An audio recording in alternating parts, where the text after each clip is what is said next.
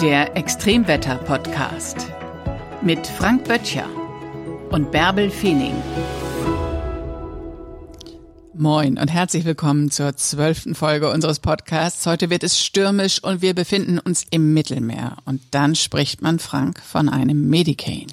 Ja, das Mittelmeer ist eigentlich eine Region, in der das Wetter üblicherweise urlaubsbedingt herrlich ist. Wir reisen nämlich auch besonders gerne in der Jahreszeit dorthin, wo das Wetter gut ist, aber das ist nicht im ganzen Jahr der Fall. Wenn man seinen Urlaub ein bisschen zu spät antritt im Jahr, dann kann es einem passieren, dass es dort viel weniger schön ist, viel weniger sonnig ist und ziemlich nass, ziemlich windig und dann kann es einem passieren, dass man einen Medicane vor Augen hat. Im, Im Herbst oder im Winter oder wann? Ja, vor allen Dingen im Herbst und Winter. Das ist die Zeit, wo diese Stürme besonders häufig sind sind von September bis Januar. Das ist so die Zeit der Medikane im Mittelmeer, also der ganz großen Stürme. Und ja, den Namen müssen wir uns eigentlich nochmal genau vor Augen führen. Der klingt so ein bisschen nach Hurricane, aber auch nicht so richtig. Das Wort Medi steckt da noch mit drin. Das kommt aus Mediterranee, also aus dem Mittelmeerraum abgeleitet. Und aus diesen beiden Begriffen zusammen, also aus dem Hurricane und aus dem Mediterranen, wird dann ein Medicane, also ein Sturm, der fast wie ein Hurricane ist, aber eben im Mittelmeerraum stattfindet. So kommt dieser Begriff zustande. Ein mediterraner Hurricane. Sozusagen, ganz genau. Wie oft kommt der vor? Also man hört es ja nicht so häufig. Ja, es ist schon ein, äh, eine seltene Sturmform, aber so selten sind sie gar nicht. Tatsächlich haben sie sich auch in den letzten drei Jahrzehnten durchaus gehäuft, wobei wir sie auch erst seitdem mit Satelliten wirklich hervorragend beobachten können. Solche Stürme hat es möglicherweise eben auch früher schon gegeben, aber ähm, äh, vor allen Dingen in den Herbstmonaten, im Wintermonat treten sie besonders häufig auf und es sind in den letzten Jahrzehnten ja 40 Stück gewesen ungefähr, wenn man so 40 Jahre mal zurückschaut. Also durchaus so, dass es jedes Jahr mal einen Sturm geben kann. Ist er denn von seiner Intensität zu vergleichen mit einem Hurricane? Also eigentlich sind diese Stürme etwas schwächer, aber jetzt gab es beispielsweise am 17. September 2020 einen Sturm Janos, der im Ionischen Meer unterwegs war. Das ist das Seegebiet zwischen Sizilien und Griechenland. Das ist auch so ein Gebiet, wo klassischerweise diese Stürme relativ häufig mal unterwegs sind. Und das ist der erste ähm, Sturm gewesen über dem Mittelmeer, der tatsächlich als Hurricane auch äh, kategorisiert worden ist. Also er hat die Stärke gehabt äh, und hat also äh, flächendeckend in diesem Seegebiet Orkanstärke erreicht, hat sinnflutartige Regenfälle gebracht. Das bringen diese Stürme nämlich tatsächlich immer. Sie sind unglaubliche Regenbringer und äh, hat tatsächlich auch die Bedingungen erfüllt, die für ein Hurricane wichtig sind. Und dazu gehören nämlich besondere Eigenschaften. Dazu gehört zum Beispiel die Wasseroberflächentemperatur. Die lag in diesem Seegebiet damals bei 26 Grad. Und das ist klassischerweise so ungefähr die Temperaturgrenze, bei der so ein System sich auch selbst erhalten kann, wenn von außen keine besonderen atmosphärischen Veränderungen dazukommen dann ist es nämlich tatsächlich so, dass die Verdunstungsquote der Wärmeeintrag aus der Wasseroberflächen ähm, äh, Lage in die Atmosphäre hinein so groß ist, dass die Schauer und Gewitter nachts nicht in sich zusammenfallen. Und dann überleben die Schauer und Gewitter die Nacht. Am nächsten Tag verstärkt sich das System dann weiter und so kann ein solches System sich dann eben selbst verstärkend ähm, voranbringen und äh, weiterentwickeln. Und das war eben bei diesem System der Fall. Wie lange überlebt denn so ein Medicane? Ja, viel weniger lange als ein Hurricane äh, über dem Atlantik. Also solche Stürme wollen vor allen Dingen eines haben, sie wollten, wollen völlig ungestört sein von äußeren Störungen.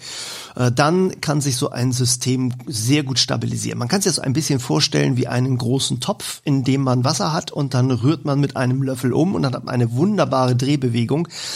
Und solange das völlig ungestört ist, dreht es sich auch immer weiter, immer, immer weiter vor sich hin. Wenn man aber diese Drehbewegung je unterbricht, indem man zwei Gabeln hineinsteckt, dann wirbelt alles durcheinander und aus dieser gleichmäßigen Rotation wird ganz schnell wieder äh, das, was es vorher mal war, nämlich eine relativ ruhige Suppe. So, und genauso ist es bei solchen Stürmen auch. Wenn ein Hurricane über dem Atlantik unterwegs ist, in alle Richtungen weit und breit nur Wasser über, über dem Golf von Mexiko, dann kann sich dieses System ungebremst entwickeln und hat eine sehr lange Lebensdauer, nämlich solange es über diesem Wasser unterwegs ist, generiert sich dieses System von alleine.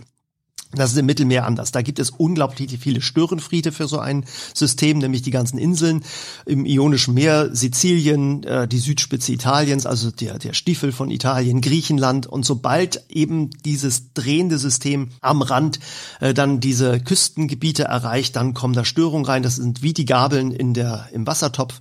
Und dann fällt das System wieder auseinander, bekommt andere Strukturen.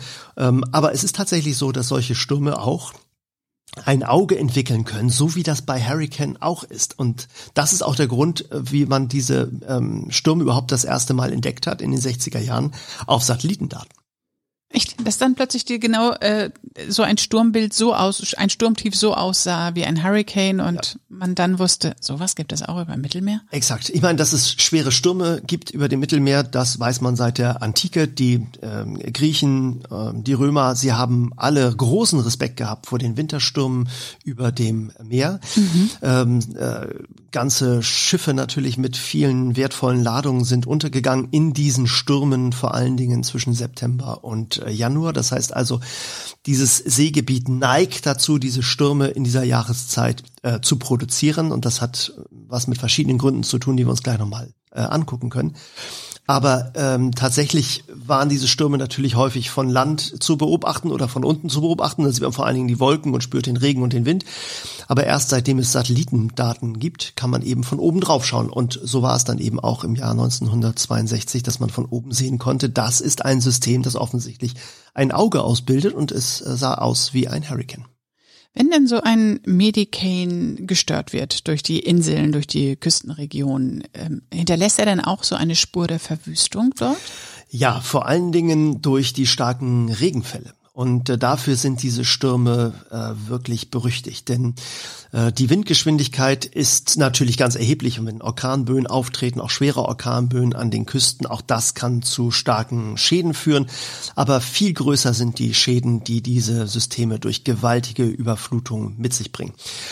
Und wir reden da über Niederschlagsmengen von 300 bis 600 Litern pro Quadratmeter innerhalb von 48 Stunden. Also das, was in dieser Region manchmal im ganzen Jahr im Durchschnitt fällt, fällt dann innerhalb von wenigen Tagen. Und natürlich reißt so eine Wassermasse dann alles mit.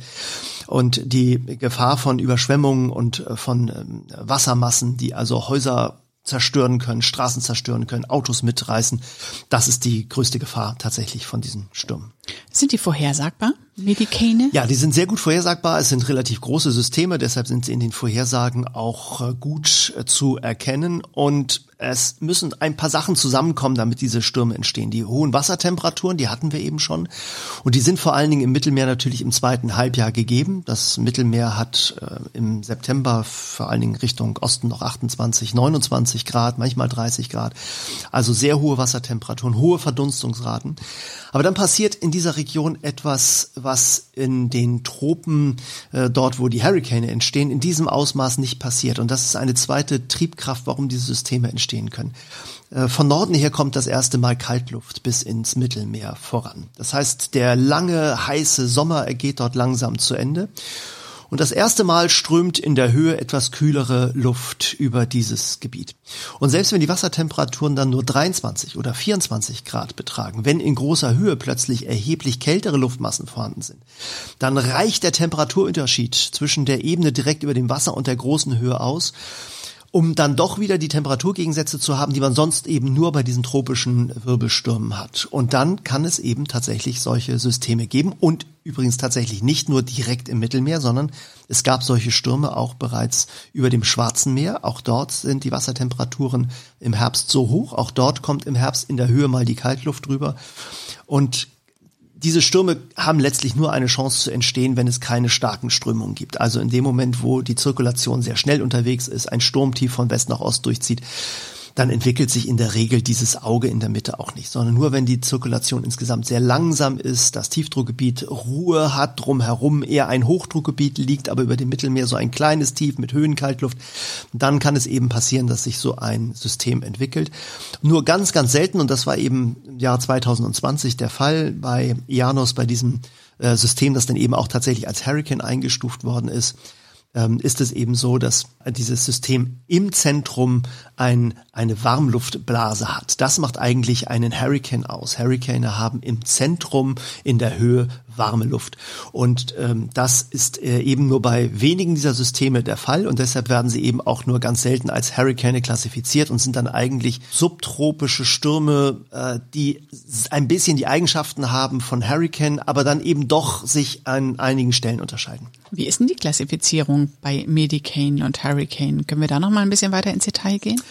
Ja, wir sprechen von einem äh, tropischen Sturm äh, und auch von einem subtropischen Sturm, wenn er Windgeschwindigkeiten von äh, über 65 Kilometern pro Stunde im Mittel erreicht, dann haben wir einen Sturm. Und äh, wir haben aber erst dann einen äh, Medicane oder auch einen Hurricane, wenn die Windgeschwindigkeit im Mittel Orkanstärke erreicht. Also das ist nochmal erheblich höher, das sind 118 Kilometer pro Stunde und mehr. Wenn das im Mittel an in diesem Seegebiet unterhalb des Hurricanes eben in Bodennähe oder Wassernähe ist das dann ja meistens erreicht wird, dann haben wir einen Medicane, dann haben wir einen Hurricane. Okay, ähm, eine Antwort bist mir ja noch schuldig geblieben. Wie lange überlebt denn so ein Medicane? Ja, anders als die Hurricane, die ja durchaus 14 Tage lang existieren können, solange sie über dem Ozean, über dem Wasser bleiben, sind die Medicane eigentlich zeitlich sehr begrenzt, denn sie sind unterwegs und treffen sofort wieder auf Land und dann schwächen sie auch wieder ab, sodass sie also zwei Tage, manchmal drei überhaupt existieren können und die eigentliche stärkste Phase manchmal überhaupt nur sechs Stunden dauert. Und äh, dann ist der Medicane gerade mal eben so in der Orkanstärke äh, angekommen, aber schwächt sich dann auch schon wieder ab verliert auch sehr schnell wieder dieses Auge, das sich da in der Mitte äh, bildet. Äh, auch die, die Bildung dieses Auges ist nicht so intensiv, wie wir es von den Hurricanen kennen. Man kann zwar häufig das Auge erkennen, aber ähm, auch nicht immer ist die Wolkenstruktur so klar. Manchmal sieht man noch so ein bisschen frontensystemartige Wirbel wie Spiralen äh, drumherum an, an Wolkenformen, die ja klassischerweise bei einem Hurricane nicht auftreten. Da habe ich einen riesig großen Wolkenflatschen, in der Mitte habe ich dieses Auge ähm, und ähm, bei den Medicane habe ich häufig etwas mehr Struktur drin, was auch naturgegebenermaßen so ist, weil die Intensität häufig nicht ganz so stark ist und weil ich auch immer wieder Störungen habe durch Inseln, die einfach in der Strömung im Weg sind. Stichwort Klimawandel und Medikane. Sind Medikane schon ein Zeichen des Klimawandels oder verändert sich die Häufigkeit, in der Medikane auftauchen jetzt mit dem zunehmenden Klimawandel? Also die Physik dahinter würde schon vermuten lassen, dass die Gefahr von starken Medikanen zunimmt. Äh, wir sehen ja bei den Hurricane tatsächlich eine Zunahme der Hurricane äh, der Kategorie 4 und 5, also der starken Hurricane. Bei den Medicane haben wir einfach insgesamt eine erheblich geringere Fallzahl. Und überall da, wo ich eine geringe Fallzahl habe, reicht eben auch schon ein oder reichen auch schon zwei Ereignisse aus, um plötzlich signifikant etwas in den Prozenten zu bewegen, ohne dass es eigentlich eine echte Aussage ist, weil eben die Fallzahl so gering ist.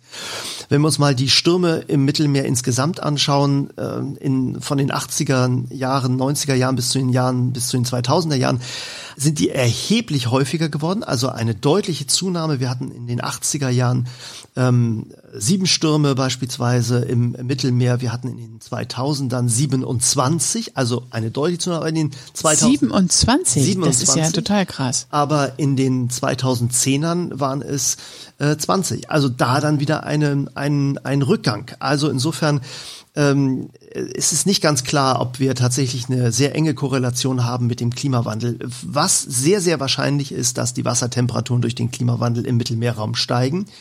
Und dann ist es reine Physik. Wenn ich höhere Wassertemperaturen habe, habe ich höhere Verdunstungsraten. Ich habe auch mehr Energieeintrag in solche Systeme. Das heißt, wenn ein solches System entsteht, dann neigt es dazu, einfach mehr Regen und auch stärkeren Wind zu produzieren, weil das, was an verdunstetem Wasser natürlich in die Atmosphäre geht, muss bei so einem System auch wieder aus den Wolken heraus. Das passiert vor allen Dingen natürlich, wenn so ein System, äh, System an Land geht. Dort gibt es dann noch Hebungsprozesse äh, am Land und dann gibt es sinnflutartige Regenfälle. Also die Wahrscheinlichkeit, dass diese Medikane stärker werden durch den Klimawandel, das würde ich auf jeden Fall unterschreiben. Bei der Fallzahl äh, bin ich mir unsicher, weil wir einfach nicht äh, so viele Stürme haben, als dass wir das, ähm, das äh, sattelfest belegen können. Also da mache ich mal ein Fragezeichen dahinter. Es wäre möglich, aber ich würde es noch nicht äh, unterschreiben und als zu 100 Prozent gesetzt annehmen.